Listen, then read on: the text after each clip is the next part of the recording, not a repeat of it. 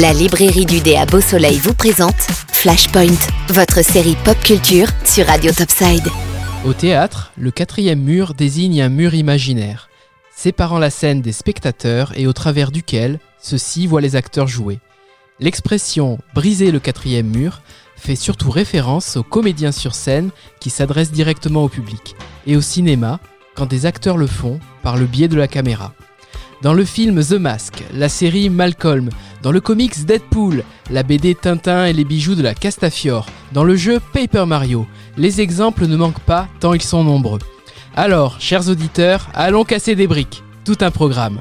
Le premier casse, c'était en 1903, dans le film Le vol du Grand Rapide. Un desperado tire face à la caméra en fixant les spectateurs du regard. Ces derniers, peu habitués au cinéma, se baissent par réflexe de défense. Dans la série télévisée Le Saint, la première scène de chaque épisode, dans sa partie noir et blanc, présente les confidences de Roger Moore, créant ainsi une connivence avec le spectateur. Dans l'album d'Astérix chez Rahazad, le méchant vizir s'adresse au lecteur et se permet même de citer son cousin Is No Good, anti-héros d'une autre bande dessinée de Goscinny.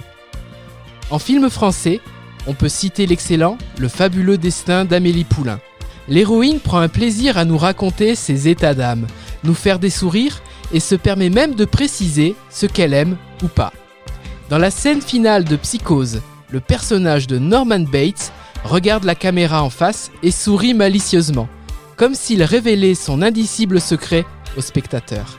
Il brise le quatrième mur sur une seule fois, mais c'est plus que suffisant pour nous donner des sueurs froides. Dans le jeu Batman Arkham Asylum, l'épouvantail simule un crash du jeu vidéo, induisant le joueur en erreur.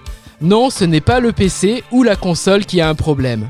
Deadpool de Marvel, l'unique personnage qui sait qu'il est un personnage de comics, est probablement le roi du quatrième mur, tant et si bien que son super pouvoir est décublé sur tous les supports livres, cinéma et jeux vidéo. Dans le premier film, en à peine 30 secondes, Deadpool s'adresse directement au public, continue à papoter avec nous, mais cette fois-ci à l'intérieur d'un flashback pour nous raconter comment il a fait la rencontre de sa colocataire dans une laverie automatique.